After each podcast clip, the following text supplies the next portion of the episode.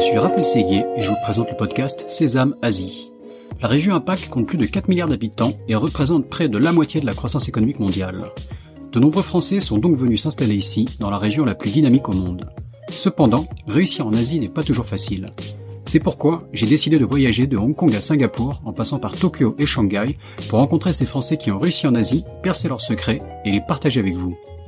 Si le podcast Sésame Asie vous plaît, n'oubliez pas de laisser 5 étoiles et un commentaire sur Apple Podcast, cela m'aide beaucoup. Je vous souhaite une bonne écoute. Bonjour Olivier. Bonjour Raphaël. Merci de nous recevoir euh, dans tes bureaux. Euh, on est à Hong Kong au 31e étage d'une tour euh, avec une vue incroyable. donc Olivier Cuisinaire, tu es General Manager APAC de Equimetrix, qui est une société de conseil spécialisée en data. Exactement. On va rentrer plus dans les détails, euh, bien sûr, euh, dans un instant. Vous avez une grosse actualité avec une levée de fonds de, 24 millions euh, qui a été annoncée quoi il y a, une semaine, c'est ça? Il y a une semaine, ouais. Tu vas, je te raconterai, mais tu super, super annonce, ouais. Ça et les implications avec l'Asie en plus, c'est super. Il y a un lien avec l'Asie. mais vas-y, pour commencer, je te, je te, demande de te présenter brièvement. Ok, super. donc, je suis Olivier Cuisinaire. je suis en Asie depuis maintenant 7 ans six ans à Hong Kong et puis j'ai fait un, un, stop à, à Singapour euh, d'une année. Euh, J'avais travaillé dix ans euh, avant en, en, France et, et, maintenant je suis le general manager d'Equimetrix, euh, qui est justement la société de conseil spécialisée en data science. Et donc je gère le bureau de Hong Kong et plus généralement les activités en Asie. D'accord. La, la, la, data science, c'est quoi? Ah, La data science, c'est bah, c'est le métier d'analyse de la donnée euh, où aujourd'hui euh, bah, on a de plus en plus de données et c'est comment avec des nouvelles technologies on peut bah, être plus prédictif et analyser un plus grand volume. Donc c'est comment on passe en gros d'un fichier Excel à analyser euh, des centaines de millions de données sur les réseaux sociaux et anticiper bah, quels vont être les comportements des consommateurs ou améliorer euh, le fonctionnement de l'entreprise. En très simple, ça va être ça de l'Excel au, euh, au, Panda, on peut dire ça, au, euh, euh data frame, les Panda data frame, non Alors il y a les Panda data frame. J'ai découvert ça récemment, donc je garde ma science. Mais il y a, il y a beaucoup d'animaux. Alors c'est aujourd'hui le langage qu'utilisé, euh, c'est Python. Euh, c'est un langage de, de, code et qui permet justement d'analyser la, la, donnée de manière qu'un peu le langage de base de, du data scientist. D'accord. Ok, on va, on va, revenir donc un peu sur ton, ton parcours. Donc tu m'as dit euh, 10 ans en France. Ouais. Euh, tu as fait l'INSEAD aussi, puis mhm. ensuite tu es arrivé en Asie. Donc raconte-nous raconte un peu comment tout ça s'est euh, déroulé. Ouais. Euh, ben, j'ai un parcours d'ingénieur, donc j'ai un diplôme d'ingénieur en, en, en, télécom euh, et j'ai commencé dans le conseil. Donc j'ai fait quasiment toute ma carrière dans le dans le conseil. Donc c'était pas forcément une volonté, mais ça s'est ça s'est passé comme ça. Euh, donc j'ai commencé à travailler pour une société qui s'appelait à l'époque euh, Solucom et maintenant qui s'appelle Wavestone. Euh, donc c'était une une petite pépite française. C'était 150 personnes quand je suis arrivé, 2000 personnes quand je l'ai quitté dix ans après. Euh, j'ai eu deux métiers. J'ai eu un premier métier dans le conseil, euh, dans les télécoms justement, assez logique, et puis un deuxième métier qui était plutôt dans le développement commercial. Et donc j'ai fait dix ans dans euh, dix ans de, carrière dans, dans, la société. Et au bout de dix ans, bah, j'avais l'impression d'avoir fait un peu le, le, tour de la question. La, la société avait bien grandi et c'était le moment pour moi de, de voir d'autres horizons. Et c'est à ce moment-là où je me suis dit bah, que aller faire un, un MBA euh, c'était une bonne idée. Et quitte à faire un MBA, autant prendre le meilleur. Et puis bah, j'avais pris le, le numéro un. Euh, donc c'était beaucoup de boulot après après les journées pour euh, pour préparer le, dossier et il y avait l'option de le faire soit à Fontainebleau euh, dans, le sud de Paris, soit en Asie. Donc la question était vite vue. Et donc je suis parti faire mon année, c'est une année à, Singapour. Et quand on se retrouve en Asie, euh, bon bah voilà, on sait que le futur est là, c'est assez immédiat et évident. Euh, et je voyais bah, toute la diversité qu'il y avait en Asie, le, le boom économique. Donc et à ce moment-là, donc c'était en 2013-2014. Et en 2014, je me suis dit, euh, donc je reviendrai pas en Europe et j'ai envie de faire ma, ma deuxième partie de ma carrière euh, en Asie. Donc c'est l'INSEAD qui t'a amené à l'Asie, quoi. En fait, tu t'es dit, je veux l'INSEAD qui est un super MBA. Ouais. L'INSEAD a une grosse spécialisation euh, Asie. Enfin, on croise beaucoup d'alumni de l'INSEAD dans, dans, la région. Mm. Donc voilà, de fil en aiguille, euh, ça s'est imposé à toi. Bah, donc il y a deux facteurs qui, qui ont fait que je, suis, je suis venu en Asie. Euh, il y avait l'INSEAD dont on a parlé, puis il y a ma sœur aussi qui, qui a déménagé en Asie il y a 20 ans. Euh, et donc elle est venue à Hong Kong en fait. Euh, et donc je suis allé, je, je, je, suis venu en Asie quasiment tous les tous les ans depuis depuis 20 ans. Donc c'était un peu une, une graine qui était dans l'esprit. Et c'est sûr qu'après quand j'ai fait l'INSEAD, euh, bah c'est un peu ça a confirmé. Je comprends pourquoi elle avait elle était venue ici et c'était assez assez évident. Ouais. D'accord. Et l'INSEAD, comment ça s'est passé? Est-ce que est-ce que ça t'a préparé à travailler en Asie quelque part? Euh, alors c'est super intense, c'est une super expérience. Donc euh, euh, si je fais pas la promo l'INSEAD, mais j'ai vraiment adoré mon année. C'est une année euh, par rapport aux MBA qui sont aux États-Unis, qui sont plutôt sur deux ans. Et ça m'a, bah, ça, ça, prépare énormément pour venir en Asie. Euh, premièrement parce qu'il y a énormément de gens de de différents pays d'Asie. Donc on est confronté à la diversité et c'était un peu le premier choc euh, quand je suis arrivé à l'INSEA, c'était la diversité en général, mais encore plus en Asie. On se rend compte que souvent on arrive avec la un peu la, la une préconception de l'Asie un peu monobloc, la Chine, le Japon, mais en fait il y a un, énormément de nationalités. Par exemple l'Inde, il y avait énormément de personnes de l'Inde et on se rend compte que c'est un pays qui est, euh, énorme avec énormément de diversité. Donc cette diversité des gens et puis après il y a plein de cours sur pour comprendre les dynamiques en Asie et, et donc ça ça a été aussi un autre élément qui ont fait que euh, ça m'a permis de rentrer plus dans plus dans le sujet et de me dire bon voilà c'est c'est vraiment là où j'ai envie de me poser et continuer à à, à, faire ma carrière. D'accord. Et donc ensuite, tu sors de l'INSEAD. Comment ça se passe? Ça ouvre pas mal d'opportunités. C'est facile de trouver un job. Les entreprises même viennent euh, chercher des alumni. Comment, comment, ça se passe? Alors non, c'est une, c'est une bonne question. Euh, donc il y avait plein de boîtes qui sont venues euh, sur sur le campus évidemment. Euh, beaucoup de boîtes de conseil. Euh, et moi qui venais du, du conseil, moi je me suis dit euh, non, je vais pas y retourner. J'ai déjà fait dix ans, donc il y avait tous les McKinsey, BCG, Bain qui venaient avec tous les toute la fanfare. Et moi j'ai même pas candidaté, donc j'y suis même pas allé parce que j'avais pas du tout envie de envie de faire ça. Mhm. Euh, moi j'avais euh, pris le temps et je me suis dit j'ai envie de bosser dans le dans le luxe euh, et dans le marketing. Donc c'était un peu aussi prendre l'occasion de faire un changement de carrière. Donc c'était comme on dit faire les, trois sauts. Donc c'est saut géographique, changer de l'Europe à l'Asie, euh, type de job, parce que j'avais un job plutôt de consultant euh, dans la technologie et, et, et l'industrie.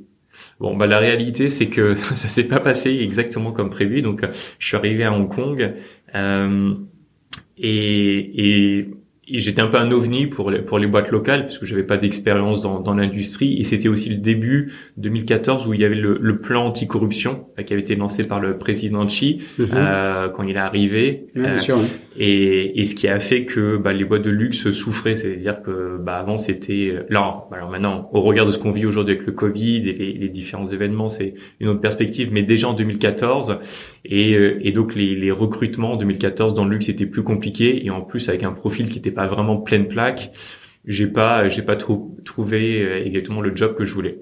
Donc qu'est-ce qui s'est passé? Je me suis dit bon, j'ai envie de bosser dans le marketing. Euh, je viens du monde du, du digital, de, de l'IT. je vais monter ma boîte de conseil. Donc en fait, je suis retourné dans le conseil, mais un peu, on va dire, euh, un peu conduit par les événements, mais c'était une super occasion. Donc j'ai monté euh, ma ma société qui s'appelait Evolution Consulting et, et je, je, faisais du conseil en, en, en, marketing digital pour des on va dire des, des PME, euh, des, des structures de, de taille moyenne, euh, qui était euh, bah, que j'ai eu par, justement par l'INSEAD ou par mon réseau ou par. Euh, Mais tu connaissais déjà le marketing digital J'ai découvert. non, bah j'avais en fait à l'INSEAD ce qui s'est passé, c'est que c'est ça te booste, en, en, ça te donne la confiance d'aller explorer des nouveaux sujets et d'être très entrepreneur en fait. C'était aussi une des choses que j'étais venu dans le chercher dans le MBA, c'était de se dire bah tu connais pas forcément, mais tu peux aller si tu apprends, voilà, tu tu te lances. Et donc c'est ce que j'ai fait. Donc j'avais bah, fait beaucoup de cours sur le marketing, j'avais tout, tout mon parcours sur la partie IT et digital. Donc je me suis dit bah, je vais mêler les deux les deux compétences et puis apprendre. Et après en Asie c'était aussi assez nouveau les tout ce qui était Google Analytics, les réseaux sociaux. C'est il y a c'était en 2014, Instagram était assez encore naissant. Mm-hmm. Euh, il y avait toutes les plateformes chinoises qui étaient encore un peu nouvelles. Donc il y avait tout un une opportunité aussi parce que les, les, entreprises connaissaient pas forcément mieux et il y avait besoin de quelqu'un qui pouvait les aider à, à apporter une vision, une expertise. Donc c'est vraiment, bah, j'ai profité de la niche euh, à ce moment-là. D'accord.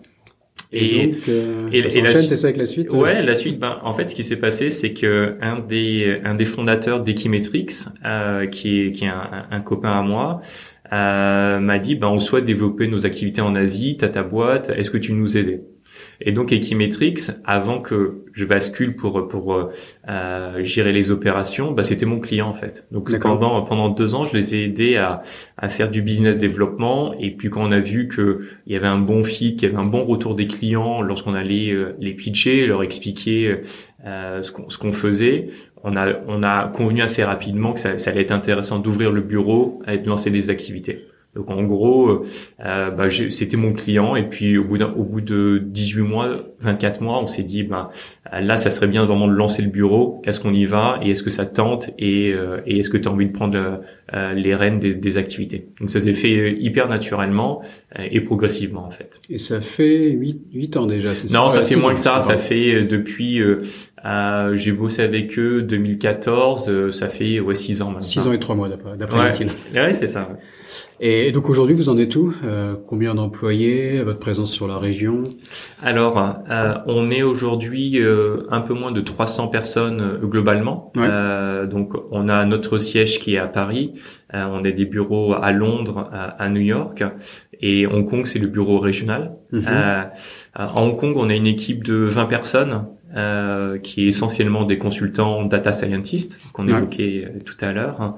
Euh, et on a l'ambition de, de, de, grandir. Là, le plan, euh, le plan d'investissement que tu évoquais avec euh, les 24 millions qu'on a qu'on a levé auprès de Tikeo, qui est un, fonds de private equity, et, et de la BPI en France, c'est vraiment de booster nos, notre développement et d'aller doubler, voire doubler notre notre chiffre d'affaires sur sur les les trois prochaines années et faire x3 sur sur les cinq ans. Donc on a un vrai plan de, de croissance et les bureaux à l'international, euh, notamment en Asie, vont être un des gros relais de, de croissance et d'accélération encore plus fort que, que ça. D'accord. Donc euh, c'est assez donc c'est le projet pour nous est, super excitant et parce qu'en Asie on a on a tout le potentiel pour ça. Mais est-ce que vous avez votre propre tech? Parce que quand on parle de levée de, de fonds pour une société comme la vôtre, non mais c'est une bonne c'est une bonne question. Bah c'est vraiment ça que c'est vraiment ça qui est venu chercher le le fonds. C'est euh, on est une boîte de service initialement qui faisait du conseil, mais de plus en plus on développe nos nos propres algorithmes. On a des algorithmes propriétaires. Ouais. Et, et, le positionnement qu'on a aussi, on, on, développe pour nos clients le concept qu'on appelle de, de, solution. Ça veut dire quoi? Ça veut dire que on va faire un mix de des données qui appartiennent aux clients, euh, de données qui vont être à l'extérieur, et on va apporter euh, nos algorithmes aussi qui vont permettre d'analyser tout ça. Et, et ça, on va l'intégrer chez le chez le chez le client. Donc c'est le concept. Tu peux de... donner un exemple concret pour. Ah bah, un exemple, bien sûr. Parlant. Euh, bah, un exemple, un exemple concret, par exemple, ça va être euh, pour euh, pour L'Oréal. Je peux le citer parce que c'est on a on a communiqué autour de ça, qui est un, un autre gros client et qui investit beaucoup dans dans la technologie, qui lance le qui va être le leader autour de la, ce qu'on appelle la beauty tech. Euh, et un des projets qu'on a qu'on a lancé, qui est euh, qui est assez sympa, euh, qui est autour de, l'analyse euh, faciale. Euh, donc, par exemple, tu prends un selfie, tu prends un selfie euh, et tu vas le, le il y a une application qui a qui a été développée et qu'on a aidé à développer qui permet de reconnaître ton visage, regarder si tu as des rides. Tu vas rentrer ton âge, tu vas dire répondre à quelques questions sur la nature de de ta peau, est-ce qu'elle est sèche, pas sèche, et voilà quelques questions sur sur ça. Et à partir de ça, on a développé un algorithme qui va te faire une recommandation du meilleur produit pour toi et de la meilleure, ce qu'on appelle dans la beauté, la routine, c'est-à-dire qu'est-ce que tu dois utiliser de manière un peu séquentielle le matin, le soir, voilà. Et donc comment on a combiné un peu bah, ce que je racontais, euh, les données des clients, bah, c'est récupérer euh, le selfie, combiné avec les données autour des produits du, de, de L'Oréal. Et en même temps on a développé tout un algorithme autour de l'analyse des caractéristiques. Et ça ça venait de, de nos algorithmes propriétaires ce qu'on appelle du euh, natural language processing. Alors c'est un peu technique mais en gros c'est euh, utiliser le, la data science l'intelligence artificielle pour analyser les textes. Voilà. Mhm. et donc comprendre comprendre les textes quelque part. Exactement. Bah en gros tu, tu prends l'ensemble de tes produits tu regardes les ingrédients et en face de chaque ingrédient, tu vas dire quelle est la propriété qui permet de résoudre un problème. Est-ce que j'ai la peau sèche? Est-ce que j'ai besoin de l'hydrater? Est-ce que j'ai une peau qui est plutôt asiatique ou est-ce que j'ai une peau qui est plutôt européenne? Parce que c'est des types de peau euh, et en fonction de ton âge aussi. Et donc tout ça, ça c'est autour d'un moteur euh, et qui combine plein de technologies. Ça c'est quelque chose qu'on a apporté et qui était bah, le fruit de nos 15 ans de 15 euh, ans d'expérience dans le dans le métier de la data. D'accord, ok. Et, justement, enfin, on parle, on, dans la dans la data science, on parle souvent de, beaucoup de POC, euh, de projets assez enfin, early stage, de voilà, de tester des technos, etc. Mais euh, on, entend dire que parfois, ça reste difficile de d'avoir un bon retour sur investissement, de, de, de, sortir vraiment un vrai business de ces projets. Et j'ai vu que vous avez, enfin, ça, ce que tu dis me fait penser à ça. Hum. J'ai vu que vous, avez, vous essayez de, essayer de traiter cette problématique, d'y apporter une, une réponse. Oui, bien sûr. Ben, Aujourd'hui, c'est vrai que euh, je pense qu'il y a maintenant toutes les entreprises se posent la question, en tout cas veulent se lancer autour de la data parce qu'il y a un peu le buzz autour de ça, mais on se rend compte qu'il y a un vrai potentiel, il y a un vrai intérêt autour de ça, mais il y a beaucoup de questions de comment on le fait. Mhm. Euh, et donc c'est vrai qu'il y a assez, assez naturellement le, le premier sujet, c'est on a pas, les entreprises n'ont pas forcément envie d'investir 10 millions dans, dans, la technologie, elles ont envie de tester. Donc c'est un peu ce concept effectivement de proof of concept, euh, qui est de faire une petite exploration d'un sujet. On va sélectionner euh, un métier particulier, regarder si on a la donnée, tester quelque chose. Et tout le challenge, effectivement, c'est de montrer le retour sur investissement, quelle est la valeur qui apporte au business réellement. Et, et, et l'autre challenge, c'est comment, euh, imaginons que ça soit faisable, comment on, le, on le réalise vraiment. Parce mhm. que euh, tester, euh, tester un, un la, la, donnée quasiment n'importe qui avec son ordinateur. Aujourd'hui, euh, les ordinateurs sont suffisamment puissants pour pouvoir le faire localement, mais de se dire comment je fais ça sur 10 pays ou sur l'ensemble de, euh, de mes business units ou euh, sur des centaines de millions de données, là, c'est complètement différent. Et donc l'approche qu'on a aujourd'hui, c'est de se dire, c'est bien de faire des proof of concept, mais c'est mieux, on a un, autre concept. Alors c'est pas juste du conseil, hein, mais c'est de se dire, au lieu d'essayer de faire 10 petits projets, Mhm. Essayer d'en sélectionner un ou deux qui sont les plus importants pour l'entreprise et sur lesquels on met plus de ressources. Parce qu'on a vu beaucoup de, de, nos clients, et on faisait partie de ça, euh, qui lançaient plein de petits projets dans tous les sens et de se dire bah voilà on va en sélectionner mais on se perdait un petit peu dans tout ça il y a rien qui sortait vraiment donc c'est ton point c'est au-delà même de montrer la valeur c'est il y a rien qui se passait et donc là plutôt l'approche c'est de se dire au lieu d'aller en sélectionner euh, 10 je, je, mets vraiment le, le, focus sur un ou deux parce qu'on sait que c'est là où ça va être les plus importants et, et c'est là où je vais concentrer mes investissements, mes équipes euh, et, et, et, ma technologie. Donc c'est plutôt ça mhm. et, ça, ça montre aujourd'hui que ça, ça fonctionne. C'est ce qu'on fait par exemple chez, chez L'Oréal et chez beaucoup de clients, c'est avoir plus de focus sur la, la manière dont on, on adresse les projets. Donc ça n'empêche pas de temps en temps de faire des explorations, mais on préfère dire, euh, allez, on se concentre sur un ou deux et on sait que c'est là où ça va être, euh, ça va apporter les, les fruits. D'accord. Et tu commençais à parler donc de déployer euh, un projet sur plusieurs pays. Euh, J'imagine que c'est une, une, problématique à laquelle tu es confronté. Bien sûr. Euh, comment ça se passe? Enfin, est-ce qu'il faut s'adapter à différents marchés? Comment, enfin, comment tu déploies quoi? Bah non, c'est une bonne question. Alors c'est un sujet qui est alors, qui a plusieurs niveaux de complexité. Alors, euh, sur les sujets de la donnée, euh, bah, il y a beaucoup de sujets euh, en, Asie, mais globalement autour de la, la, la data privacy. Mhm. Euh, donc là, tout ce qui est le, le, GDPR. En, en, Chine, on entend beaucoup parler de la, des règles sur la gestion des données personnelles. À... Donc, il y a beaucoup de régulation en simple. Et donc, ça, ça complexifie un petit peu les choses. C'est-à-dire qu'une chose que tu as pu développer à un moment donné est pas forcément possible ou complètement valable dans euh, dans tous les pays où tu donc tu as un besoin d'adapter.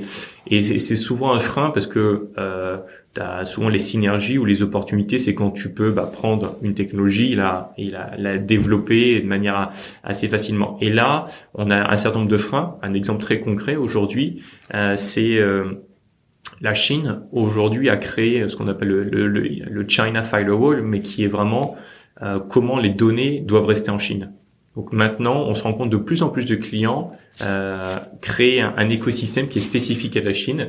Et donc tu vas avoir euh, euh, c'est même une obligation légale, c'est ça C'est une obligation légale. Le, firewall, c'est ce qui, d'une partie, enfin, bloque plein de, de sites internet comme Google et Facebook. Bah c'est, non, c'est le terme. C'est, c'est, ouais, c'est ça. C'est, t'as raison. C'est, c'est le terme générique qui, qui, est mm. utilisé, mais qui est vraiment, ce qui est sous-jacent, c'est euh, la, la cyber security law, qui définit que soit les données personnelles, soit les données sensibles euh, ne doivent pas sortir de Chine. Et il y a un certain nombre d'articles qui sont pas forcément hyper clairs, laissés justement à propos un peu en zone grise pour pouvoir à un moment donné euh, apporter la sanction. Et donc il y a énormément d'entreprises qui veulent pas prendre le risque parce que c'est le marché est suffisamment gros et il y a mm. beaucoup de et donc ce qui se passe bah, c'est que tout est effectivement doublé en Chine. Donc euh, tu as tous les systèmes euh, de données, tous les systèmes IT qui sont dupliqués, qui sont spécifiques à la Chine et sur l'Asie. Donc on se rend compte. Et donc voilà, typiquement qu'on doit développé notre solution, eh ben, il va y avoir comment on redéveloppe ça, par exemple pour pour la Chine qui a un qui a un très gros marché, et il y a d'autres, euh, par exemple la Corée aussi qui est très très à cheval sur ces sujets de, de data privacy. C'est comment on prend en compte ça. Mais mm-hmm. au-delà de ça, c'est notre métier. Euh, de, de, on a rencontré beaucoup de projets comme ça. C'est comment la base qu'on a développée à un moment donné, on arrive à la scaler.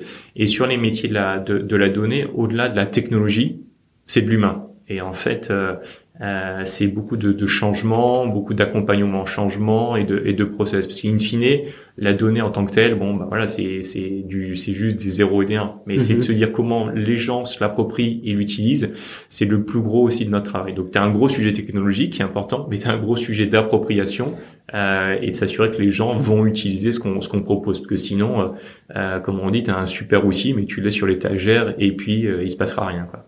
Donc il y a hmm. beaucoup de, de conduite du changement de proximité. Et c'est pour ça qu'on a ouvert le bureau en Asie. Et c'est pour ça que au travers de la levée de fonds qu'on a, on souhaite continuer le développement à l'international et notamment ouvrir d'autres bureaux c'est créer cette proximité.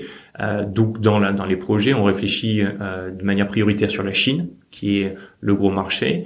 Euh, il y a le Japon aussi, sur lequel il y a beaucoup de beaucoup d'opportunités, et sur l'Asie du Sud-Est, euh, assez logiquement, ça sera plutôt Singapour qui sera notre point d'ancrage euh, pour pouvoir adresser l'Asie du Sud-Est. Mais ça, la réponse à ça, c'est vraiment créer cet ancrage pour être plus proche des clients et qui, au-delà des sujets technologiques, vraiment sujet de, de, de conduite du changement. D'accord. On a, on a, justement un, débat récurrent dans le, dans le podcast euh, sur le, la compétition entre Hong Kong et Singapour. Oui. Toi qui es venu t'installer déjà depuis longtemps à Hong Kong et qui regarde maintenant Singapour comme un développement futur, comment tu vois ça? Si c'était à refaire, tu, enfin toi c'était évident qu'il fallait être à Hong Kong pour ton business? Euh, nous, ça s'est euh, ça s'est passé assez naturellement parce que nos clients étaient à Hong Kong. Euh, on avait nos clients qui étaient beaucoup dans le dans le luxe, mhm. euh, dans, dans le retail. Mhm. Et en fait, alors si on prend juste une dichotomie euh, des marchés, c'est vrai que Hong Kong c'est très un marché très secteur financier et retail euh, et logistique, on va dire, ça va être les, les, gros. Si je fais un peu les gros découpages par rapport à, à, à Singapour qui va être plutôt la grande conso. Euh, on va voir l'Asie du Sud-Est aussi et puis on va voir les boîtes de services. Si je le résume, mais c'est un peu comme ça qu'on voit l'organisation de nos clients ou des, des, des, potentiels. Et nous, Hong Kong, c'était plus la proximité qu'on avait soit dans le secteur financier, euh, soit, soit dans le retail. Euh, la question, elle s'est posée effectivement parce qu'on est une boîte de services et technologique. Est-ce qu'on n'irait pas plutôt à Singapour parce que tu vas avoir Microsoft, tu vas avoir les Google, tu vas avoir toutes les boîtes de technologie. Mais une nouvelle fois, je pense qu'il prédomine, c'était plutôt la proximité de nos clients que euh, vraiment le, hub technologique. En fait, l'autre question qui se pose maintenant, euh, au-delà maintenant de, euh, de Hong Kong, c'est est-ce qu'on reste à Hong Kong ou est-ce qu'on va en Chine? En fait, le, le gros sujet qu'on voit aujourd'hui, c'est il y a beaucoup de clients qui euh, sont en train de euh, de, de, bouger leur, leur, siège régional de, de, Hong Kong vers la Chine. Mhm. Et, et, par exemple, sur les sujets technologiques et d'intelligence artificielle, Shenzhen est devenu un énorme hub où il y a énormément de, de, développement. Et il y a beaucoup de choses qui se passent en Chine. Donc, je dirais même, j'étends même le, le, débat de se dire sur sur ça. Et ce qu'on voit nous sur le métier de la data, c'est qu'Hong Kong n'a pas complètement pris le tournant. C'est vrai par rapport à Singapour, donc il y a eu un gros investissement et un, objectif un peu stratégique qui a été mis à Singapour depuis de nombreuses années et qui se traduit par des subventions, qui va se traduire par euh, des cursus universitaires qui sont assez pointus sur les sujets de la data, alors qu'à Hong Kong ça a été, euh, ça a mis beaucoup plus de temps. Les premiers, je pense, euh, promo autour de la data science, ça c'est sorti il y a même, pas 12 mois, alors qu'aux États-Unis, ça fait déjà depuis 10 ans. Quoi. Mhm. Donc ça donne déjà la mesure, la, maturité, euh, et, et, même sur le développement de l'écosystème autour de la fintech, du retail tech, Hong Kong, ça reste encore un petit peu euh, frileux. Quoi alors qu'en Chine, c'est l'explosion. Donc mm. se pose la question de, euh, plutôt je dirais même, qu'est-ce qu'on fait par rapport à la Chine? Comment on, tire on, tire profit de ce qui se passe en Chine? Parce que ça bouge énormément. Euh, euh voilà. Est-ce qu'ils ont besoin de toi en Chine justement aussi, tu vois euh, alors, quel est leur niveau d'avancement et qu'est-ce que tu peux apporter euh, sur le marché chinois?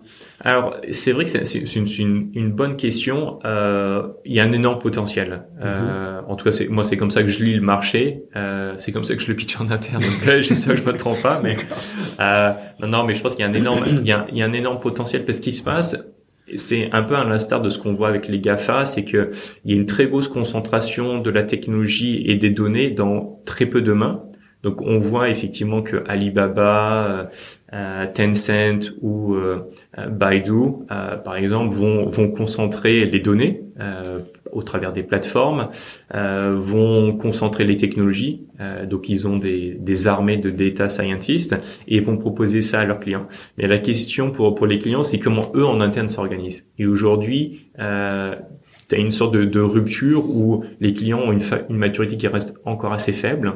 Euh, et d'un côté, tu as des, des boîtes technologiques qui ont beaucoup de et qui ont, qui ont fait beaucoup d'investissements. Donc c'est comment on aide nos clients. Et là, il y a énormément de sujets, il y a beaucoup d'aides et, et d'essayer de récupérer un petit peu la couverture parce que c'est vrai que euh, tout est entre les mains de, de ces euh, BATX, euh, comment dire, en, en Chine. Voilà. Mm-hmm. et donc donc le potentiel est énorme. Euh... À l'image, ce qui se peut se passer, euh, je sais pas, par exemple dans le retail avec Amazon euh, qui prend tout le marché où ça demande des alternatives.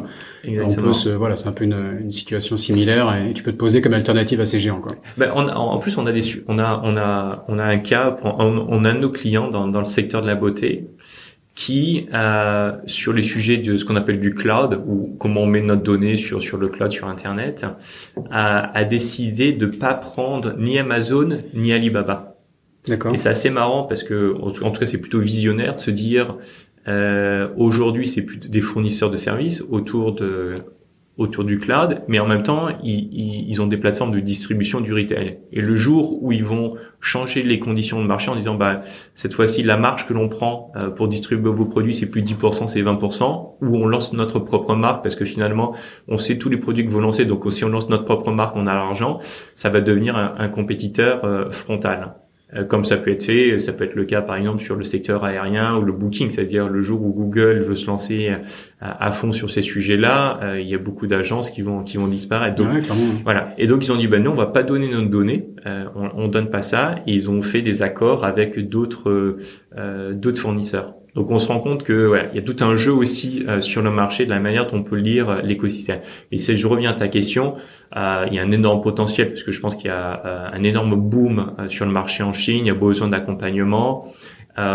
et après le sujet, c'est pas forcément de nous d'apporter que notre technologie. Et ce qu'on voit beaucoup sur le métier de la data, c'est comment tu crées des écosystèmes. Et c'est un peu le, le, le c'est au lieu de se dire euh, je, je, je vends que ma solution, mon software, c'est plutôt comment j'agrège plein de startups qui vont avoir des technologies différentes, plein de données qui peuvent arriver de différents endroits. Et moi, je vais être un peu cet orchestrateur.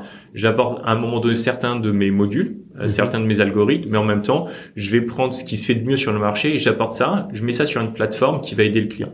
Et de plus en plus, c'est ça les réflexions qu'il y a, c'est de, de passer d'un modèle qui était très euh, je, je, te vends ma licence à un modèle plutôt je crée une plateforme, je crée un écosystème qui prend les, les meilleures solutions du, du marché. Et c'est là aussi on aide beaucoup parce qu'on travaille beaucoup avec les, les, startups. Donc c'est ce qui peut te faciliter sur la Chine, j'imagine, le travail. Euh, vu que, enfin, quand on a une solution qui est toute faite euh, en Occident et qu'on veut l'adapter en Chine, c'est pas facile. Mais si toi, tu as cette force de pouvoir travailler avec des acteurs locaux en Chine. Euh... Exactement. Je pense qu'il y a besoin d'agilité. Même dans notre métier aujourd'hui, les, euh, il y a besoin d'énormément de, de customisation, d'agilité. Et donc c'est vraiment ça qu'on apporte. Après, moi, j'ai la moitié de mon équipe qui est chinoise, Mainlander. Ici à Hong Kong. D'accord. C'est un, un, choix, ça s'est trouvé comme ça? Ben c'est un c'est un mix de à la fois de besoins de nos clients comme on travaille beaucoup sur la Chine euh, et c'est vrai que ça facilite. Je parlais de la conduite du changement, le fait de d'échanger, même de lire, euh, le fait de, de, euh, de lire le texte en chinois, qu'on fait de la, par exemple de l'analyse sémantique. Euh, J'évoquais tout à l'heure le NLP, euh, mhm. le fait d'avoir des Chinois ça facilite mhm. parce que sinon pour un Européen c'est c'est très abscon, c'est du chinois quoi. Et et puis après en termes de talent euh, je parlais aussi de, du fait qu'Hong Kong euh, est un peu en retard sur le, sur le développement des cursus. Et les talents, en plus, quand ils travaillent sur ces métiers-là, vont plutôt dans la finance, parce que ça permet d'ajouter un ou deux zéros sur mm. à la fin du mois.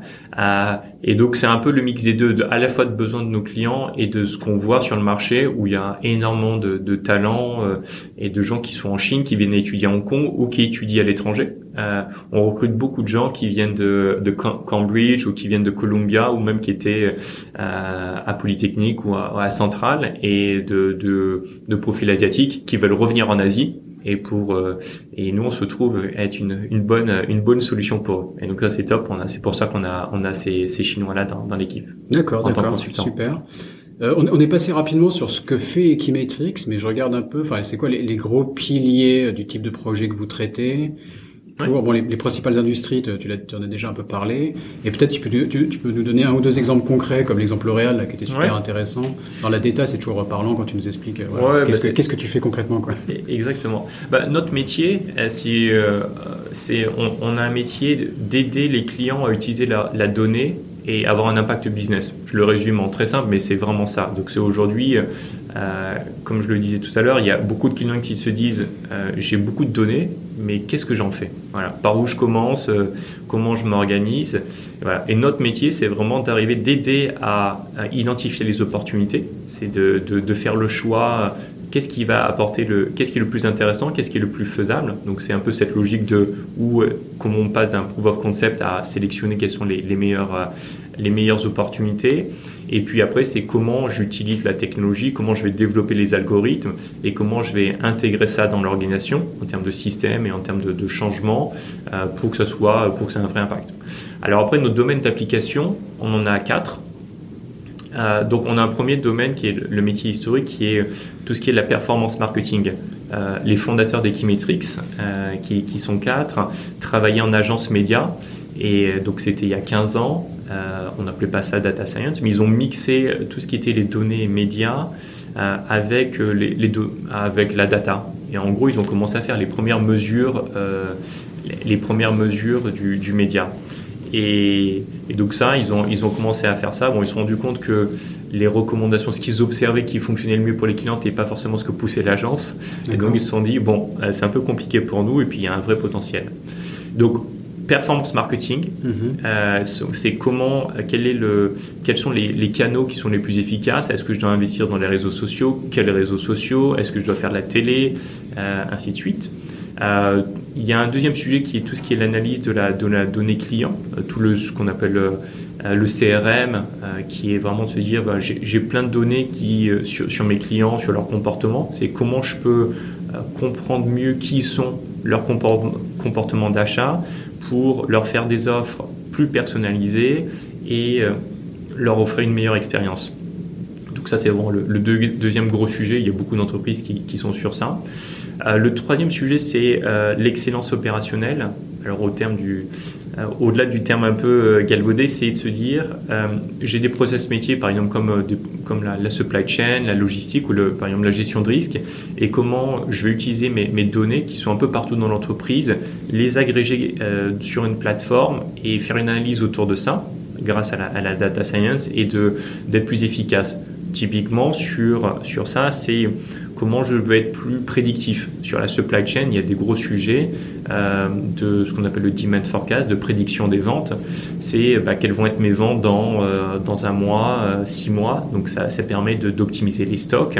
Et par exemple, c'est un gros sujet dans beaucoup de clients dans le retail autour du, du, du e-commerce, notamment en Chine avec bah, tous les, les, grosses campagnes, le Double Eleven.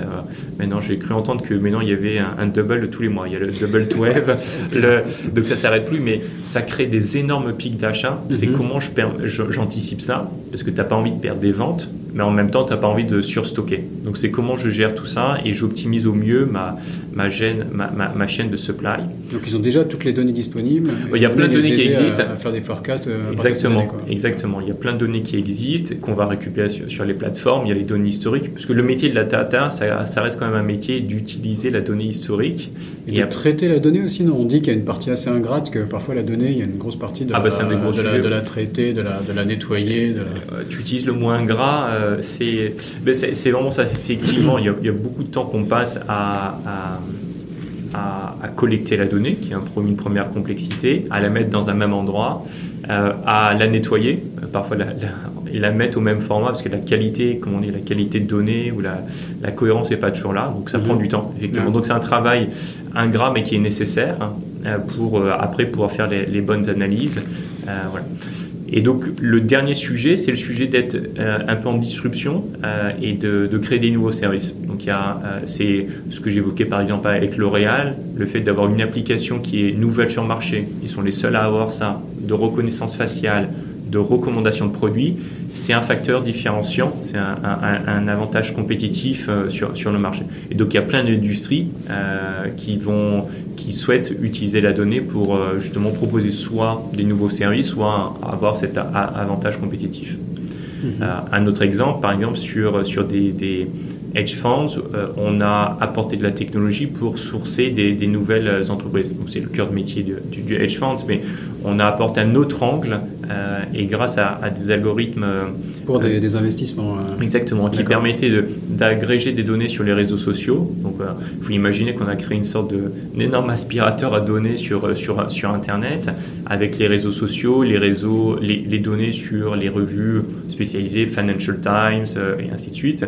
À Bloomberg, on a mis ça dans une énorme là, vous plateforme. Avez scraper des données. Euh, tu, as des, tu as des, connecteurs. Hein. Ouais, tu as, des, as des connecteurs aujourd'hui qui permettent de faire ça. D'autres, effectivement, on peut le scraper dans la mesure où c'est légal. Va Aujourd'hui, on a une position qui est très claire sur le fait d'utiliser euh, les algorithmes de manière éthique euh, et euh, et, de, et, de, respecter euh, ce qu'on appelle le data for good. Donc on a une sorte de charte d'utilisation aussi de la manière dont on déploie ça. Donc il faut euh, protéger la donnée, enfin on parle beaucoup de privacy, etc. Mais aussi la manière dont tu obtiens cette donnée. Quand on bah. parle de scrapping, c'est vraiment un, petit algorithme qui va, aller, qui va aller sur un site web récupérer la donnée. Et là il y a des limites légales. Quoi. Donc, bah, bien sûr, il y, a des limites légales sur la manière ça, sur les données des consommateurs ou des gens. Alors là c'est encadré, je parlais de, du GDPR, la data privacy dont tous les pays, hein, c'est très encadré. Mhm. Et globalement, effectivement, et puis au-delà de ça, après, c'est la manière dont on, développe le code aussi. On parle beaucoup de biais euh, dans, la, manière dont les algorithmes fonctionnent. Donc, ce qui était assez. Euh, l'exemple qui est assez euh, connu, c'est chez Amazon. Ils avaient développé un algorithme pour aider à recruter des nouvelles personnes chez Amazon. Et donc l'algorithme faisait une recommandation, il fallait prendre euh, que des garçons. Euh, bah ouais. il fallait prendre que des garçons euh, qui avaient blanc, blanc, garçon qui a 25 ans, qui a étudié en Californie. Voilà. Et donc ça, c'était le biais, le biais d'entraînement de, l'algorithme parce que c'était basé sur les données historiques. Mhm. Mais en gros, ça, on reproduisait, on reproduisait le même exemple. Et donc c'est comment, lorsqu'on va développer des, des, algorithmes, on va éviter ces biais-là d'apprentissage. Euh, et ça peut être lié à, au, genre, ça peut être lié à la nationalité. Voilà. C'est comment on, respecte ça en termes de biais et en termes de, gestion éthique. Et ça, pour nous, c'est très important. Et c'est, je pense, c'est le sujet fondamental de demain, parce que de plus en plus, euh, on, voit que les algorithmes sont un peu partout. Euh, on, ne les voit pas forcément, mais qui conditionnent énormément de choses. Et, et, euh, donc c'est à ce moment-là où ils vont rentrer en conflit avec nos vies. c'est par exemple l'autre exemple, c'est sur la, voiture autonome. Mm-hmm. Et donc l'exemple qui, est, qui, qui était donné par qui est par exemple si la voiture doit faire un choix entre mmh. euh, soit, éviter, soit éviter euh, des enfants qui traversent la route, mais si on fait ça, c'est tu tues ta famille. Euh, voilà. Et qu'est-ce qui, qu'est-ce qui doit être fait? Et donc il y a beaucoup effectivement de questions sur la manière dont on entraîne l'algorithme et de choix qui sont de plus en plus éthiques.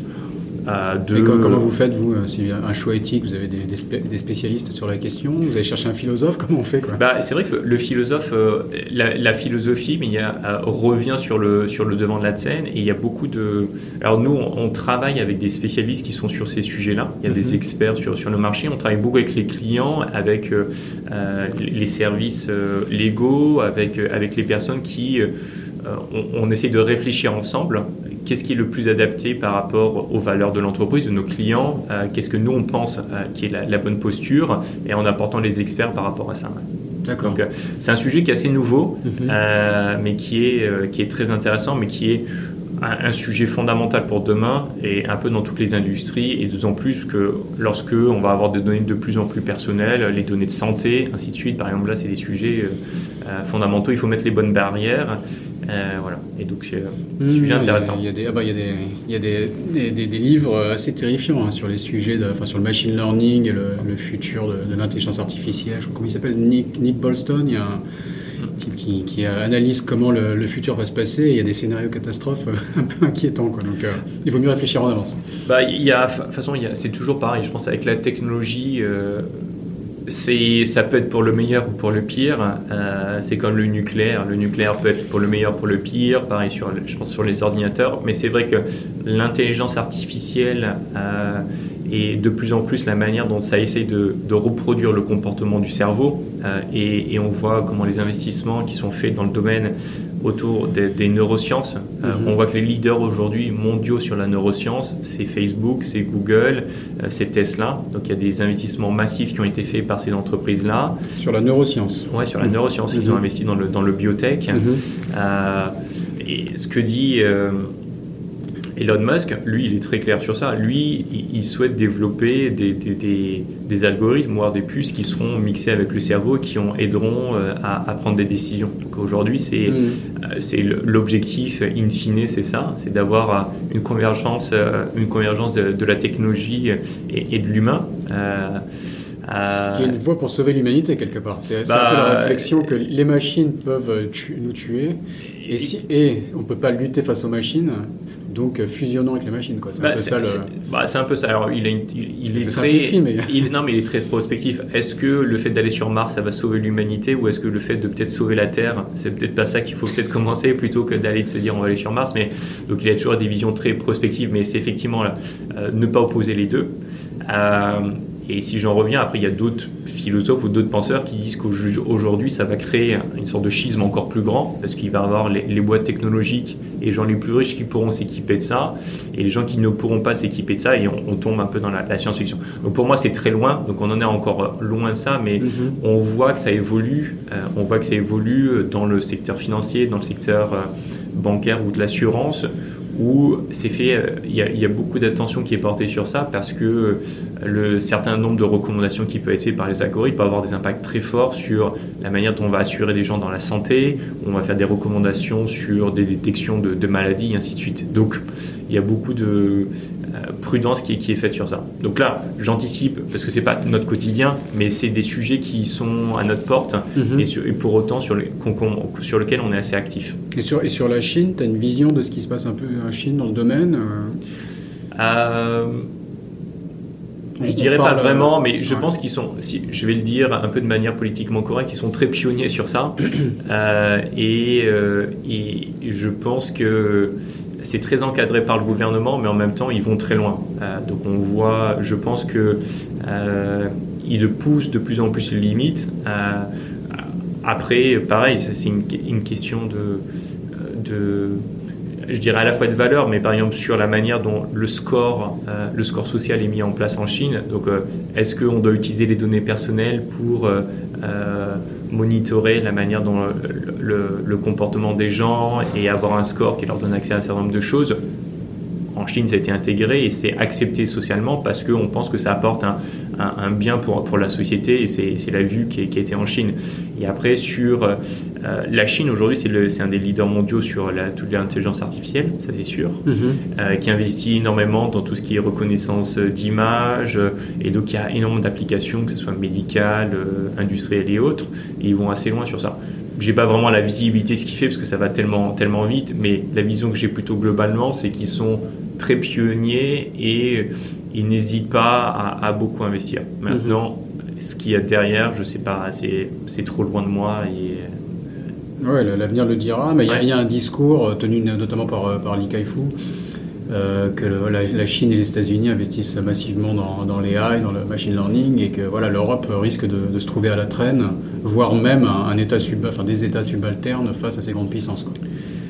Ah, bon, là, on est dans les vraiment. Bah, c'est à la fois l'observation, c'est sûr que l'observation, euh, je dirais, l'EA c'est une indémanence, mais c'est sûr sur la technologie, quand on voit les gros acteurs du e-commerce ou de la technologie en Europe, euh, il y a plus grand monde. On mhm. avait, euh, on avait quelques acteurs, on avait Nokia, on avait quelques opérateurs, mais ils sont aujourd'hui, on, est nulle part. Et c'est vrai que quand on voit les plans d'investissement qui sont faits en Europe par rapport à ce qui est fait en Chine ou aux États-Unis, on se dit qu'on n'est peut-être pas forcément à la hauteur de, de ce qu'il faudrait. Euh, après, si je, si je prends une perspective un peu plus positive, c'est vrai qu'en revanche, on a beaucoup de cursus en mathématiques, en data science qui sont très poussés en Europe, hein. mhm. euh, que ce soit au UK, que ce soit euh, euh, en France, que ce soit en, Allemagne. Et, on a, et donc, il y a beaucoup d'innovation qui sort, qui sort de, des universités ou des labs qui sont en Europe et où la Chine aujourd'hui a investi beaucoup, mais elle, elle, est pionnière parce qu'elle a accès à beaucoup de données. Et donc elle a une capacité d'entraîner des algorithmes qui est fantastique, mais qui n'est pas forcément en créer les nouveaux algorithmes de demain. Mhm, donc donc il y a, utilisé, ils utilisent l'accès à une donnée qui est fantastique, donc ils ont les meilleurs algorithmes sur euh, la reconnaissance d'image, l'analyse de texte, mais pas forcément sur les algorithmes de demain. Et justement, là, on doit combiner avec euh, l'humain. Y a, voilà. Et donc, je pense que l'Europe a encore une carte à jouer, mais comme d'habitude, souvent en Europe, on a les bonnes idées, puis on part aux États-Unis pour se le faire financer. Donc, c'est comment on arrive à garder ces, talents-là. Nous, on a une pépite en France je pense que l'investissement qu'on a eu, c'est essayer de garder justement ces talents-là en Europe et les développer. Donc moi je suis plutôt optimiste euh, par rapport au potentiel qu'on a en Europe, mais il faut effectivement il faut y aller quoi, parce que en Chine, aux États-Unis, ça fait longtemps qu'ils ont passé la, troisième et euh, voilà. Donc à, nous maintenant de rattraper ça quoi. Ok, ok, on, est parti loin là. On est parti sur, on est parti sur un autre sujet. presque de l'Asie, mais bon, on s'est raccroché un peu à la fin, c'était passionnant.